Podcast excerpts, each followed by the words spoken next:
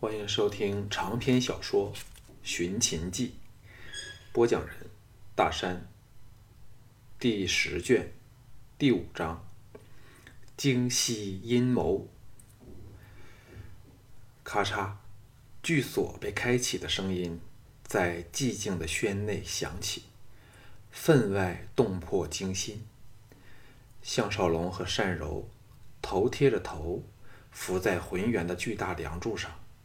借匕首插入柱内，稳住身形。除非有人爬上来看，否则，这却是最安全的藏身之所。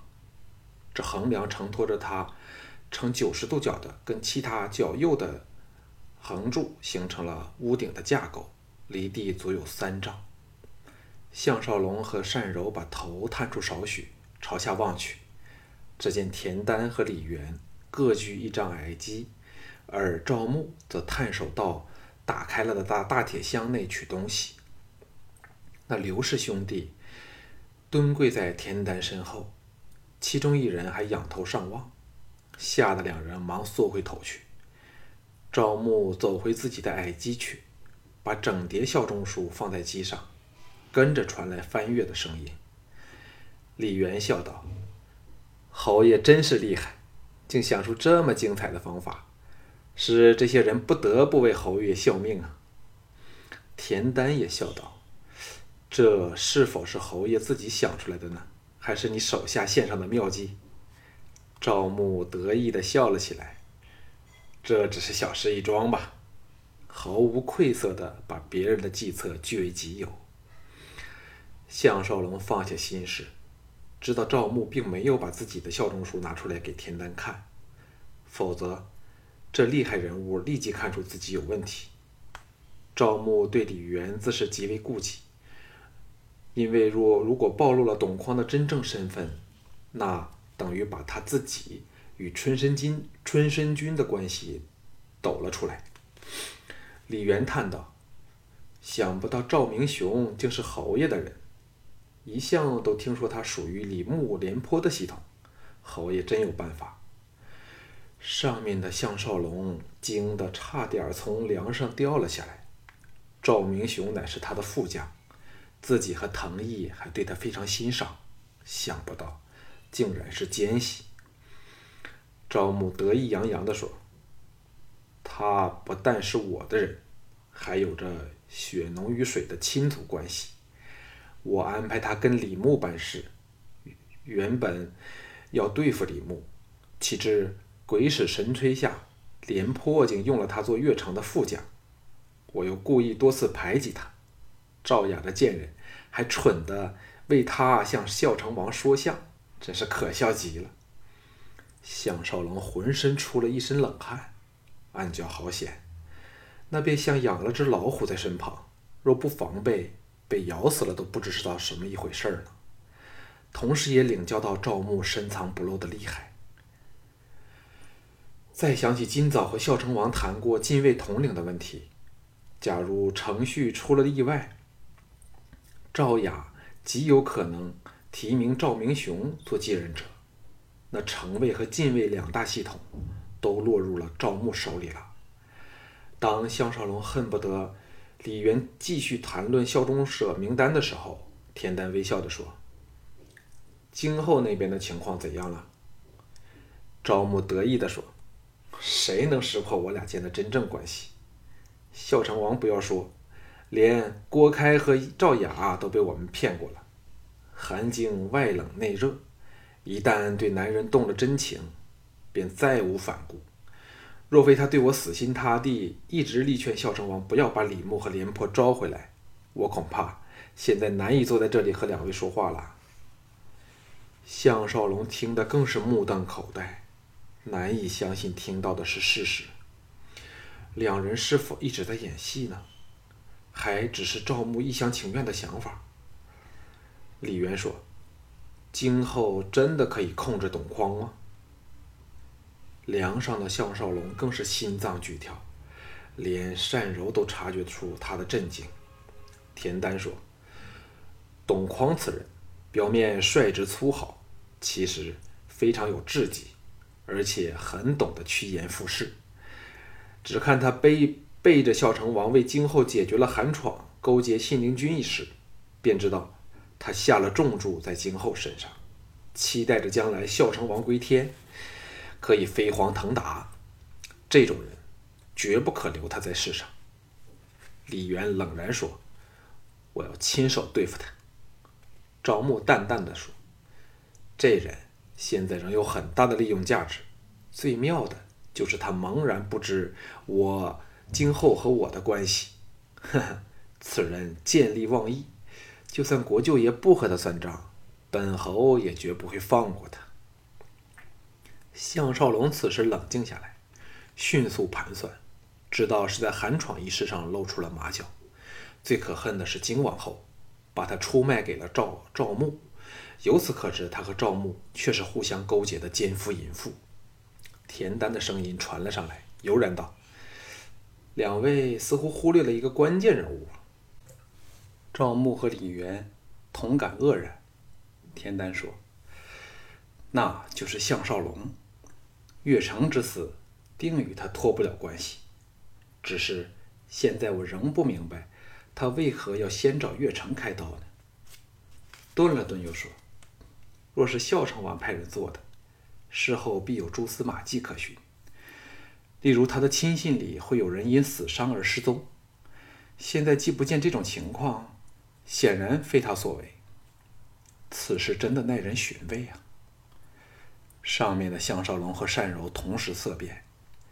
田丹又说：“我曾提醒过董匡。”让他派人调查岳城手里手下里是否有背叛的人，但他显然并没有采取行动，又或者是查不出什么。但我们亦不可插手此事，以免打草惊蛇，坏了大事。李元道：“岳城之死，最大的得益者就是董匡，会否是他干的呢？”赵牧断然道：“他根本不知道自己可以当上城守。”若非我指使今后怂恿孝成王，何时才轮得到他？项少龙脑际轰然一震，至此才明白金王后为何会看上自己。今晚全赖鬼使神差才听到他们的密话，否则死了都要当只糊涂鬼。田丹说：“董匡可以装作诈病不起，但看他的手下无一伤亡，便知道岳成这死。”与他无关，赵牧叹道：“越城仇家遍天下，究竟是谁干的，实在是非常难以判定。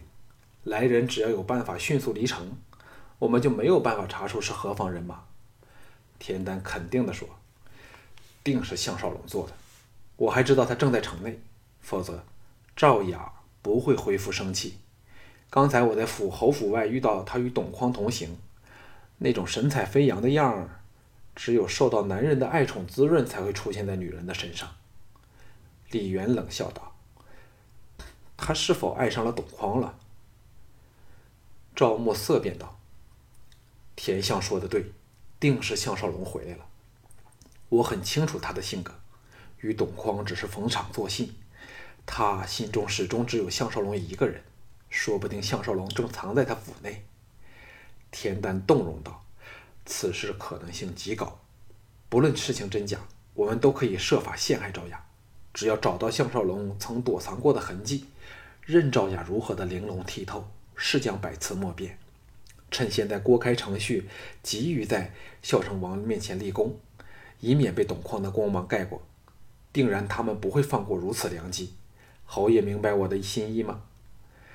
赵牧大笑道：“天相果然智计超凡，算无一策。”我还有更好的提议，就是由今后吩咐董况去办这件事儿。只要放些飞针啊、血液一类的东西在赵雅的房里，搜出来时，赵雅怎么都脱不了干系。这又可测试董况对今后的忠诚。哼，赵雅这贱人，很久以前我已经想整治他了。梁上两人听得面面相觑，冷汗直流。下面这三个大奸人想出来的。全是毒无可毒的奸计，就算你清楚的知道了，一时能有能难有化解之法。田丹长身而起说：“我们不宜在此耽搁太久了，否则就不像是一般的晚宴。侯爷一直登上王位，可莫忘了田某人和国舅爷呀。赵牧连忙表示感激。铁箱关上盖儿，上锁的声音响起后，三人离轩去了。抚慰进来，掩上窗门和吹熄灯火后，单柔凑到他耳旁说：“怎么办才好？”向少龙恢复了绝对的冷静，轻轻地说：“小钟书看不看都不打紧了，只要我们能安然离去，这场仗便算我们赢了吧。”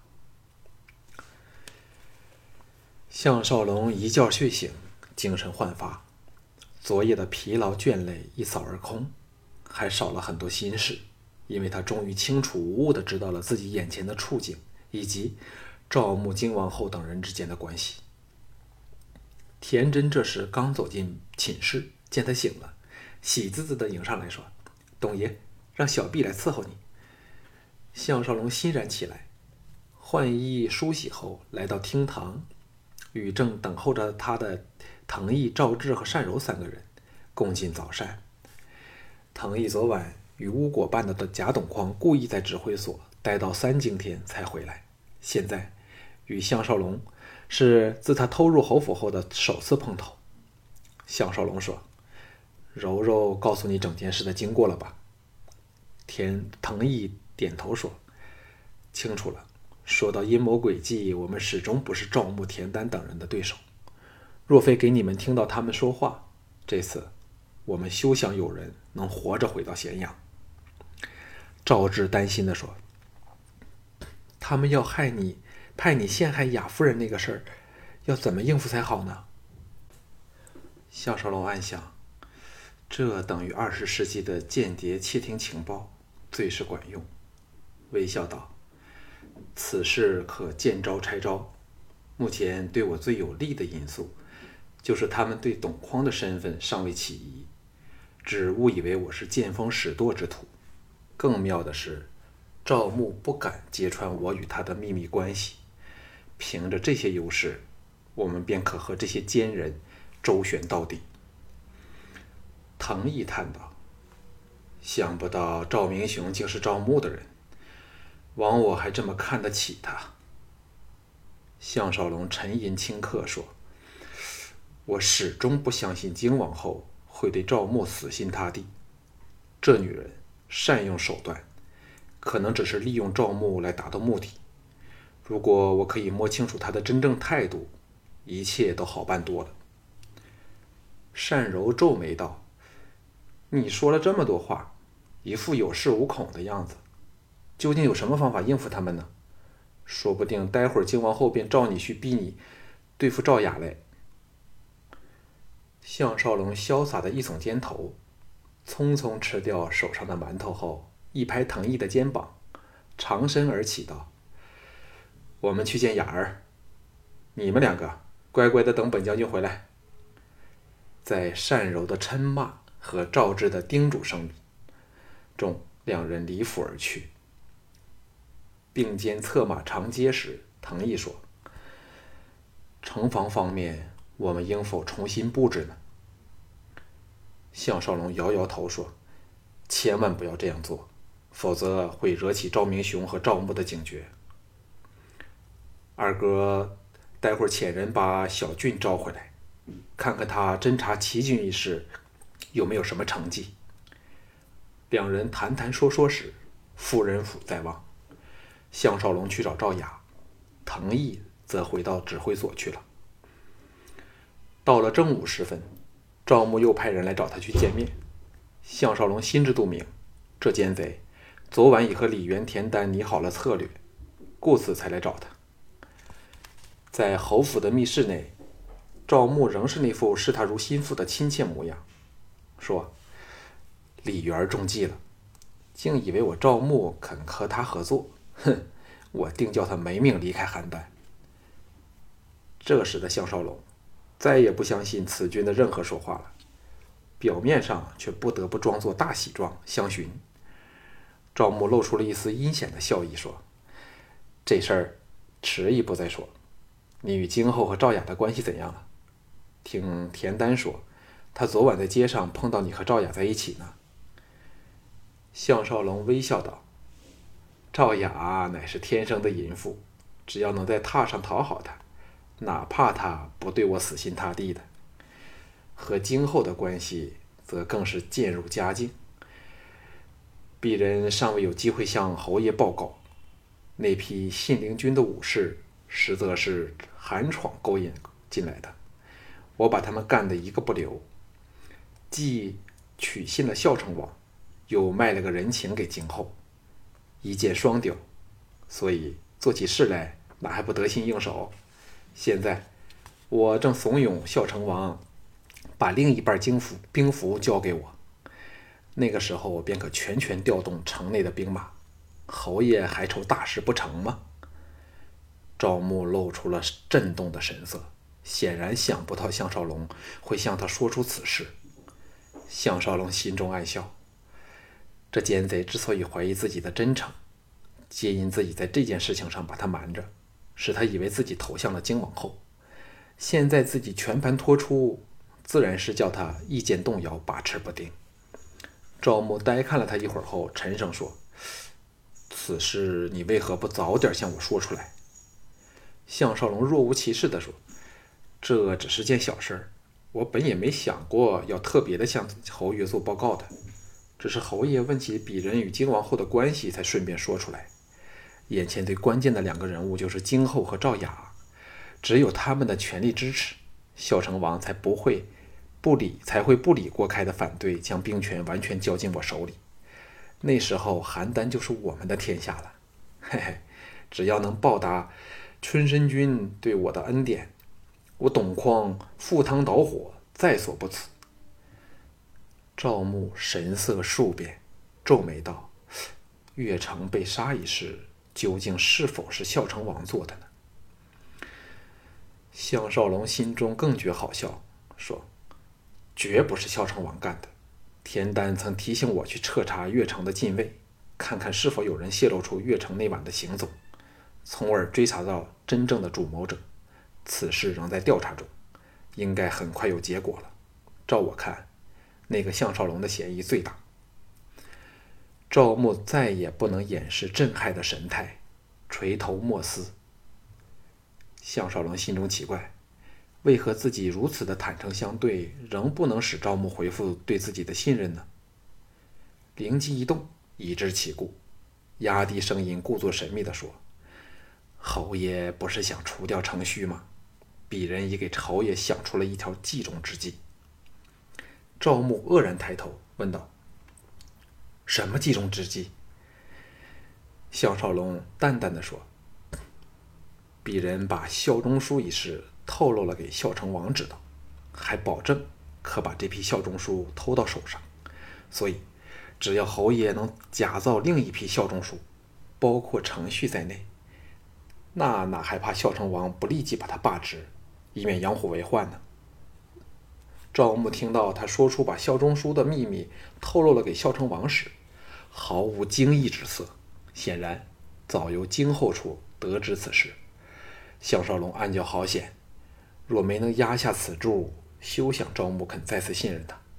果然，赵牧一色进去，叹道：“哎，你以后再也不可做了什么事儿都不说给我听了，以免生出了重重的误会。”项少龙故作茫然地说。什么？侯爷竟怀疑我的忠诚吗？赵牧回复了最初的态度，探手过来抓着他的肩头说：“现在雨过天晴了，什么都不需摆摆在心上，只要你好好的照本侯指示去做，将来定是富贵与共。”顿了顿，又道：“现在最重要的就是把孝成王手上那另一半兵符弄到手，再加上手诏，你就可以调动。”随意的调动人马，接着沉吟起来，欲言又止。项少龙立志，他已经通知了靖王后，叫他逼自己陷害赵雅，偏又说不出口来，免之暴露了他和靖王后的关系。遂道：“侯爷有什么心事，尽管吩咐。”赵牧放开他，抓着他肩头的手，点头说：“以后。”无论有任何行动，你先来和我商量，才可进行。千万千万要戒切记此点。”项少龙知道他对自己仍未完完全放心，故意任由金王后向自己下令，好看看的项少龙会否依命向他报告。答应后说：“侯爷召我来此，究竟有什么指示呢？”赵牧尴尬起来，搪塞说：“主要是想问你近日的情况，呃，迟些再找你商量吧。”项少龙知道彼此都目的达到了，告辞离去。回到指挥所，处理了一些事务后，找个机会，把与赵牧见面的经过告诉了藤毅。藤毅拍案叫绝，说：“假如禁卫和城卫这两股军事力量都落进了赵牧手里，金王后又肯听他命令，那他不用田丹便可以操纵全局。现在我反奇怪赵牧为何不立即下手对付孝成王了？有金王后做内应，要毒杀孝成王。”应不是太过困难。项少龙说：“对这点我也大惑不解，唯一的解释就是顾忌李牧。如果孝成王忽然归天，李牧定然生出疑心，甚至举兵入城对付赵牧。那时就连田丹也未必敢和李牧硬拼，赵牧就好梦成空了。哎，我始终不信金王后这种女人会甘受一个男人的控制。”兼且他身负三晋合一的使命，又知道赵牧是楚人派来的奸细，怎么会仍是如此心甘情愿地听他的话呢？藤毅说：“这种长于深宫的女人，很难以常情去理解她的行为。看她那样子，就算笑着说话时，仍使人感到她心内的冰冷。或者赵牧恰有方法满足他的需求，才使他肯为赵牧不顾一切吧。”项少龙心中一动，似乎捕捉到点儿对付金王后的灵感，但一时间却未能具体掌握。改变话题道：“城卫方面的情况怎样？”藤毅吁出一口气说：“幸好赵明雄的身份发觉的早，今早他交给我一份名单，提议各级将领职务上的安排。换了是以前，一来对他没有疑心。”二来，他对下面的人又比我熟悉，自然会信任他的提议。现在当然是另一回事了。项少龙暗叫好险，说：“赵牧不是提过有四个将领是他的人吗？这一定是疑兵之计。我们偏要重用这四个人，那赵牧只好哑子吃黄连，有苦自己知了。”藤毅拍案叫绝道：“哑子吃黄连，这个比喻真是非常传神。三弟。”你却是妙语连珠，难怪季才女会因你而动情了。此时手下来报，韩闯派人找他，两个人都知道是什么一回事儿，会心对视而笑后，项少龙匆匆去了。果如所料，要见他的是金王后。这趟他在内府一个幽静的小轩接见他，还设了酒菜，与他单独相对，把盏言欢。项少龙得到藤毅提醒，留心观察，发觉他纵是笑意盈盈，但眼神儿却没有多大变化，给人一种不大投入的冰冷感觉。难道他是天生冷感的人？想起他曾多次向自己挑逗，但最后都是欲迎还拒，更肯定了自己这个想法。即使如此，赵牧凭什么去征服他呢？想到这里，不由得探手到腰囊去。抓住了韩闯交给他用来陷害季嫣然的春药，心中明白过来。上次与金王后见面时，也想过以此来对付他，不过那只属于男人的狂想，限于在脑海内的满足，绝不会付诸实际行动。但现在形势逆转下，心态自是完全不同了。他的心脏不受控制的剧烈跳动起来。金王后却误会了他，微笑道。人家真的令你那么紧张吗？项少龙凭着单手完成了把少许春药取出藏在袖内的连串复杂动作，又盘算着如何才可在这种你眼望我眼的情况下把春药喂进这个咽后丰润的香唇里，干咳一声说：“今后今天特别的容光焕发，风采逼人啊！”金王后眼中闪过了一丝项少龙往昔觉察觉不到的嘲弄神色，但是因现在心中有数了，再也瞒他不过了。他轻提酒壶，微俯向前，为他斟满酒杯，抛了个媚眼，说：“男人都是这样的，但看多了便不会觉得怎样了。”项少龙心中暗恨，知道他以手段来魅惑自己，灵光一闪，先把酒杯拿起。送到鼻端一嗅，道：“今后斟的酒，似是特别香的。”接着，不经意的把酒杯一下，至对方视线不及的机下处，迅速把袖内的春药滑进酒里，才双手举杯道：“让鄙人敬今后一杯，祝今后青春常驻，永远都像眼前此刻般明丽动人。”有哪个女人？不欢喜男人哄赞，金王后亦不例外，欣然举杯道：“本后亦祝董将军官运昌隆，战无不胜。”项少龙故作粗豪的呵呵大笑道：“今后知否？我们族例，凡对酒祝愿，必须交臂共饮，愿望才会成真。”金王后拿着酒杯祈祷。什么交臂共饮？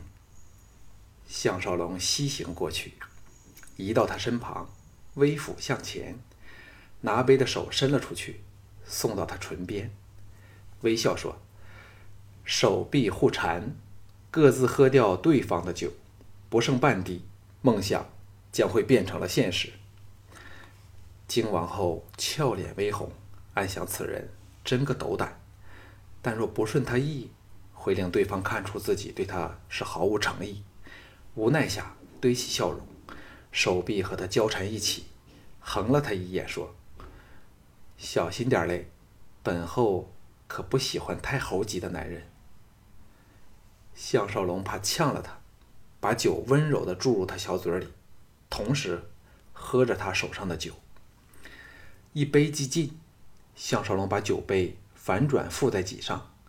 抹掉唇边的酒渍，大笑道：“痛快！现在我董匡觉得，无论今后做什么事儿，都是值得的了。”金王后很少这样整杯酒灌进喉咙去，酒气上涌，嫩滑的脸蛋儿升起两朵令男人想入非非的红晕。取出丝巾，以袖遮脸，抹掉酒渍后，放下袖来，白了他一眼，道。人家很久没这么喝急酒了，你这个人真是。项少龙趁机坐下，赖在他身旁。这时，最怕他忽然溜掉，那就不知会便宜哪个男人了。大口说：“今后以前常常爱豪饮吗？”金王后眼中抹过一丝怅然的神色，像回忆起一些久远而令人神伤的往事。轻叹一声，没有说话。玄佑眼中寒芒烁闪，露出了怨毒的神色。项少龙立时想起曾和他结有私情的信陵君，暗想两人间定是因爱成恨，否则靖王后不会有这种耐人寻味的神情。他既不知只用了寒床所说的一半分量能否起作用，也不知药力何时发作。发作时的情况又是如何？安怀鬼胎下沉默下来。一时小厅内寂静无声，只是外边园林不住传来雀鸟追逐闹玩的鸣唱和振翼飞翔的声音。好半晌后，靖王后冷冷地说：“你是否在想着别的女人？”项少龙吓了一跳，抬头朝他瞧着，试探道：“今后真厉害。”鄙人确实在想女人，但却不是想别人，而是今后。金王后俏脸再红，瞟了他一眼后，别头望望窗外阳光漫天的林木处。项少龙知道药力正逐渐生效，否则他不会这么容易脸红，神态更不应如此有异常。一进到他身旁，想抚他肩头时，却怕他会生出反感。只有轻轻地说：“今后有什么心事吗？”这赵国之后悠悠一叹道：“有时我真不明白自己在做什么。为了什么大不了的事儿，终日劳心费力。看看外面的树木花儿，在阳光下无忧无虑。若我能什么都不去想，那该多么写意！”项少龙听得目瞪口呆。赵季，他给魏了春药，应该是情思难尽，主动来向自己求欢才对呀。为何竟是大发幽情？难道寒床给错了药？又或者是过期的药导致了药性起了变化？玄佑醒悟过来，知道自己犯了大错。假如赵牧一直以春药那种东西刺激他的春情，服的多了，身体自然会生出抗力。就像吸毒的人，上瘾后需不断的增加分量，才能生出所追求的效果。可恨的是，他还减少了分量，现在又是难逼他再多喝两杯酒了，这可怎么办才好呢？